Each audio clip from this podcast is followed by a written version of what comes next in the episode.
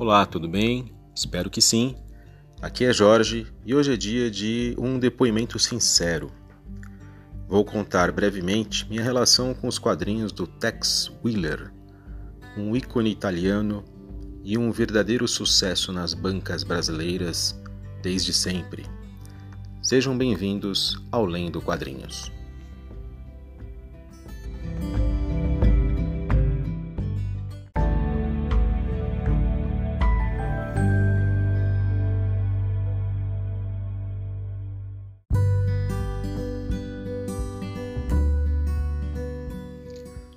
Bom, vamos lá. Como hoje o foco é em um depoimento sincero da minha parte enquanto leitor, eu não vou contar a história do personagem ou, enfim, como foi a produção editorial aqui no Brasil, mas só para contextualizar, Tex foi criado em 1948 lá na Itália por uma editora chamada Sergio Bonelli Editori. E aqui no Brasil chegou alguns anos depois, em 1951. E desde então está nas bancas, né? Nunca deixou de frequentar as bancas brasileiras. Naquele momento, anos 50, fazia muito sentido, porque afinal de contas se consumia muito produto western enquanto cultura pop havia uma produção muito grande de filmes, séries, quadrinhos. É, as pessoas estavam acostumadas a ver personagens heróicos, poderosos, fortes, valentes, né? Enfrentando índios e bandidos e mexicanos. Isso era comum, era um produto de consumo de massa. Muita produção americana e também alguma produção italiana, né? Isso foi surgindo com o passar das décadas, mas anos 50, anos 60, anos 70. Eu cresci nos anos 80 e mesmo na década de 80 havia um consumo de produtos western disseminado aqui no Brasil. Era era de praxe, né? A gente ligava a televisão, sempre tinha alguma coisa passando. No cinema sempre tinha algum filme em exibição. Foi durante, enfim, três ou quatro décadas algo muito comum e os quadrinhos, como fazem parte desse caldo aí de produtos de cultura pop, também é, participavam dessa desse contexto, dessa produção, né? O que acontece é que além dos Estados Unidos, e o Brasil sempre gostou disso, acho que outros países latino-americanos também, na Itália especificamente, havia uma produção de filmes, séries, western, com essa temática. E jocosamente, até como uma piada aqui no Brasil, a gente chamava esses, esses filmes, essas séries, de western spaghetti, né? Quer dizer, não era exatamente o produto original, não era feito por americanos, já que o cenário, o contexto todo é nos Estados Unidos, é, é feito por uma outra por uma outra população, uma outra cultura, enfim, mas é, eles meio que imitavam ou tinham as suas características é, exageradas um pouco, né? Enfim, a Itália tem essa característica de produção de filmes e também tinha o Tex como um, um produto desse contexto.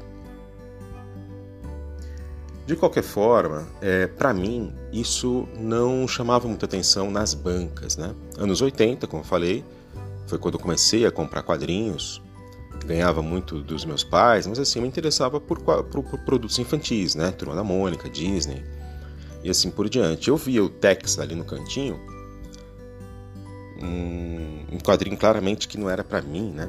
Era preto e branco, tinha um traço muito quadradinho, ficava junto com umas, uns livros em papel jornal meio baratos. Eram pulps, né? Eu não sabia disso, mas eram pulps que existiam nas bancas de romance, de ficção e de, e de western, né? Eles ficavam tudo meio juntos ali. Então, era uma sessão que eu nem bati os olhos, né? um canto da banca que não me interessava.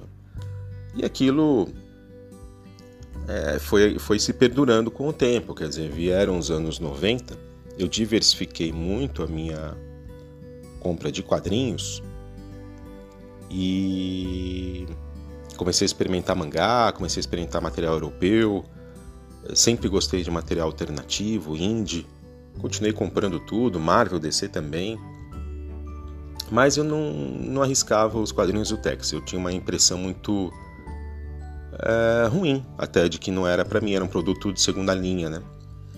Só que nos anos 90, o que aconteceu? Isso é sabido, né? Os filmes e séries de faroeste pararam de ser feitos pelos americanos. Não, não havia mais essa demanda. É, o cinema, principalmente, procurou outros gêneros, como suspense, né? foi muito forte nos 90, dramas históricos, tiveram grande repercussão é, é o que ganhava Oscar, né? Muita comédia, comédia diferente foi feita nos anos 90 e o, o western deixou de ser um gênero é, da moda ou procurado, enfim, perdeu seu apelo. Porém, por incrível que pareça, menos nos anos 90 o Tex continuou sendo produzido lá na Itália e continuou sendo editado aqui no Brasil. Veio o novo século, mudou mudou tudo, né? A editora Abril deixou de ser uma potência, entrou a Panini no lugar. Vieram os mangás com muita força aqui no Brasil. Outros quadrinhos infantis ou juvenis deixaram de ser feitos. Se não me engano, até o começo dos anos 2000 tinha pica-pau nas bancas, é, Luluzinha, Bolinha, até Trapalhões eu acho que tinha, mas enfim, era comum ter esses outros quadrinhos, né? É, Gugu, tinha muita coisa nas bancas brasileiras diferente.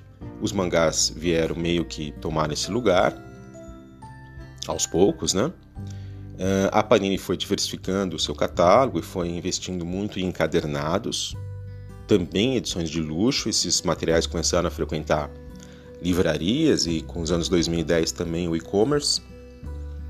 Enfim, as coisas foram mudando, foram mudando, mas o Tex continuava nas bancas daquele mesmo jeito formatinho, papel barato, preto e branco, continuava sendo algo não atraente para mim, embora eu fosse testando de tudo um pouco, né? Comprei mangá, hoje eu sou um leitor frequente de mangá. Eu até então não me interessava por nada do Tex.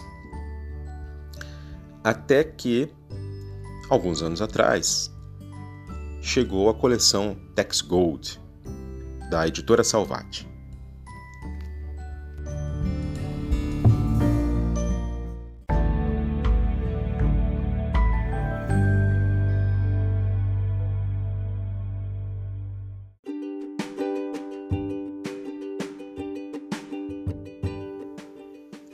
Bom, mas aqui eu vou fazer uma pausa antes de entrar especificamente nesse material da, da Salvati. É, um resumo então da minha percepção, da minha impressão que eu tinha do personagem, do Tex e dessas revistas, enfim, que é, teimavam em continuar nas bancas, né? É, eu não entendia quem que, quem que lia aquilo mas eu tinha um palpite, eu tinha uma ideia, e sendo bem sincero, já que essa é a ideia hoje aqui do podcast, em poucas palavras, eu achava que era para um perfil muito específico de leitor. Homens, velhos e caretas. Era isso que eu achava, resumidamente. Ou seja, um leitor que é, não curtia Vértigo, não curtia ficção, não lia Marvel, não sabia nada sobre heróis era um leitor que não se preocupava com últimas tendências culturais, é, não era antenado, uma pessoa pouco exigente, talvez. E por isso aquelas revistas continuavam lá, porque era um público pouco exigente e a revista também não era nada demais, né? com artistas de segunda linha, mal escritas, sem nenhum tipo de abordagem moderna. Essa era a minha impressão sobre o material Tex. Para falar a verdade, eu até então nunca tinha comprado nada do Tex, mas eu já tinha lido aqui e ali algumas páginas, talvez eu tenha lido uma ou duas histórias quando eu era garoto. como que foi isso? É interessante essa passagem, porque quando criança eu morava em São Paulo, na capital, e uma vez por ano meus pais me levavam para visitar uns tios que moravam no litoral, uma cidade chamada Itanhaém. E lá vivia o meu tio Frank, que era um alemão imigrado, que adorava ler quadrinhos. Ele estava no Brasil há muito tempo, né? tinha casado com uma brasileira, minha tia, e curiosamente ele adorava também quadrinhos americanos. Né? Era um grande fã da Disney, do Recruta Zero e assim por diante. E lá na sala de estar desses meus tios, ao lado do sofá, havia pilhas de quadrinhos. Ele lia muito, comprava, lia, né? Ia deixando ali do lado. Então ele tinha uma pilha de, do lado esquerdo, uma pilha do lado direito, do lado da poltrona tinha uma outra pilha. A sala dele tinha essa característica de muitas revistas em quadrinhos diversificadas. Né? E quando eu ia para lá, eu e meu irmão, a gente ficava horas lendo esses quadrinhos. Então, em algum momento, eu tive contato com algumas histórias do Tex, não curti na época, eu era muito novo, né? E não achei legal, nunca fui atrás, né? Mas acabei tendo essa pequena experiência, né?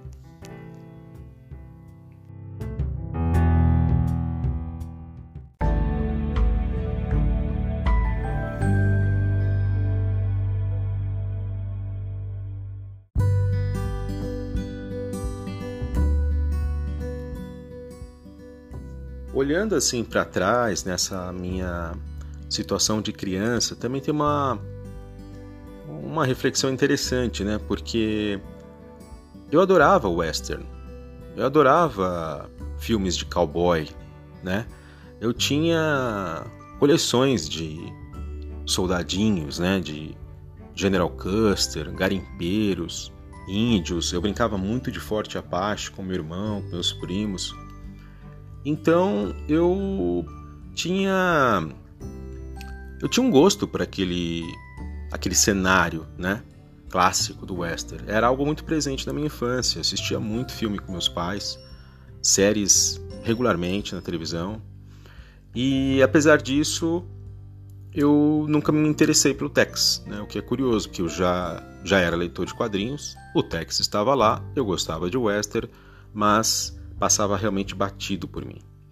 Quando eu virei colecionador, mesmo, né? Primeiro da Marvel, depois da DC, eu de fato nunca cogitei gastar meu dinheiro com Tex e olha que era meio barato perto de outras revistas, né? Mas elas continuavam daquele jeito feio, preto e branco, formatinho, meio sem graça, né? Então entrava a década, saía a década e para mim parecia sempre a mesma coisa, meio chata, meio boba. Mas enfim, aí chega a coleção Tex Gold finalmente em 2017. Vi alguns comentários nas redes sociais, no YouTube principalmente, eu lembro de alguns canais falando sobre a chegada da revista, alguns inclusive criticando, porque era material, é, não era novo, né, não era material inédito. Mas eu me empolguei um pouco porque eu fui conferir a primeira edição era bem baratinha, R$ 9,90. E dessa vez era em formato americano, papel couché, era colorida, tinha uma capa dura, era uma seleção de histórias importantes. Quer dizer, completamente diferente do que até então era apresentado. Aí eu resolvi arriscar e eu simplesmente adorei. Mesmo, gostei bastante. O primeiro volume era o Profeta Indígena, é, desenhado por um, um cara italiano chamado Corrado, Corrado Mastantomo. E tinha um texto introdutório interessante, era uma história fechadinha, né? começo, meio e fim. Fui surpreendido assim pela abordagem singela, né? da, é um tom leve, assim, mas respeitoso dos índios das pessoas mais pobres. É, era uma história que não pintava os índios como ignorantes ou malignos, vamos dizer assim. E também não deixava os brancos colonizadores como corretos e bons. o adversário do Tex nessa história era um índio, o tal do profeta, né? Que ele meio que faz uma pequena revolução em um determinado local, é, apelando para profecias, etc. É, quase causa um, um, um, grande um grande desastre, um grande massacre, e o Tex resolve intervir. E aí eu vi que o Tex era um cara bom. Não era um cowboy metido a durão, matador e sangue frio. Né? Não, ele era um, uma pessoa é, bondosa, realmente preocupada com, com os demais, preocupado sim em fazer a justiça, mas sem pesar a mão, sem fazer julgamentos é, é, anteriores, né? Ele chegava sem preconceitos. Descobri que ele tinha um grande amigo que era um índio e assim por diante, né? Eu comecei a achar que era muito mais interessante do que eu realmente esperava. Não só o personagem, como o tom das histórias, né? E a arte era muito bonita. Eu gostei muito do trabalho do Mastantomo, é, quadrinização, tudo, a cadência narrativa, a composição dos quadros, é, o jeito como que ele retratava cada personagem, né?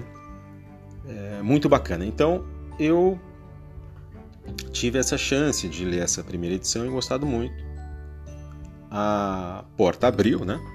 Continuei comprando, li o segundo número, o terceiro, acho que o segundo era com o Joe Kubert, desenhada por ele, é um cara importante, né? Americano, famoso, é, fez muito material para DC Comics, um cara respeitado e era uma história solo, né? Do Tex meio sombria, tal, mas muito boa até que eu li Patagônia e eu fiquei simplesmente de queixo caído, né? Uma história fantástica, é, com certeza uma das melhores histórias do Tex, um dos melhores quadrinhos que eu já li na vida. É, aprendi muita coisa sobre a colonização aqui da nossa vizinha Argentina, além dessa história, né? Material muito rico, muito cuidadoso, diálogos bons, personagens bem construídos, enfim, uma história realmente inesquecível. Né? Patagônia, recomendo para todo mundo. Mas acho que aí merece um episódio à parte. Acho que vale a pena falar especificamente desse quadrinho em algum outro momento. Mas o fato é que acabei virando fã do, do Tex. Continuei comprando, compro, compro até hoje, essa coleção não terminou. E aos poucos eu fui também comprando outros títulos do Tex já que a Mitos tem um catálogo vasto, né? Desde o formatinho mensal em preto e branco, li, gostei de várias histórias, comprei algumas edições especiais coloridas e também compro aquele Tex Wheeler novo, né? Que é, é, uma, é uma série recente também na Itália que mostra o Tex quando jovem, ainda fora da lei, muito bem escrita, bem, bem moderna a linguagem. Enfim, eu, eu virei um fã do personagem. Finalmente entendi por que, que ele é tão querido por tanta gente e não só por homens velhos e muito menos é, caretas, né? Não tem nada a ver. É... Era um preconceito que eu tinha, na verdade. E além disso, o, o Tex me trouxe uma outra coisa boa, muito boa, que foi a porta de entrada para um universo de histórias e personagens ainda maior, que é o catálogo da Bonelli. Hoje a Mitos publica bastante coisa né, dessa editora italiana, além do Tex, como Mágico Vento, Júlia, Martin Ster. Há outras editoras nacionais pequenas, independentes, que estão trazendo material da Bonelli e até recentemente a própria Panini começou a investir em álbuns de luxo, material muito bom também que a Panini está trazendo da Bonelli. Então me abriu umas portas, me abriu as portas para diversos outros personagens, diversas outras histórias, muitos artistas excelentes, né? É um material realmente diferente daquele do do americano, diferente do franco-belga, tem as suas características, né? Mas no geral são histórias muito boas. Então eu sou grato a Salvati, em primeiro lugar, pela chance que me deu de arriscar e gostar né, do Tex. Sou grato aos colecionadores lá do YouTube e em outros locais que indicaram essa série. Gratos a, sou grato a Mitos, às outras editoras que ampliaram meu catálogo aí de Bonelli.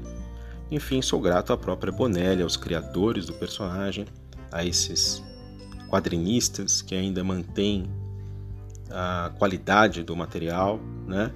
E é isso, hoje eu entendo porque que o Tex é um personagem tão carismático e estou dentro desse grupo de fãs do Ranger.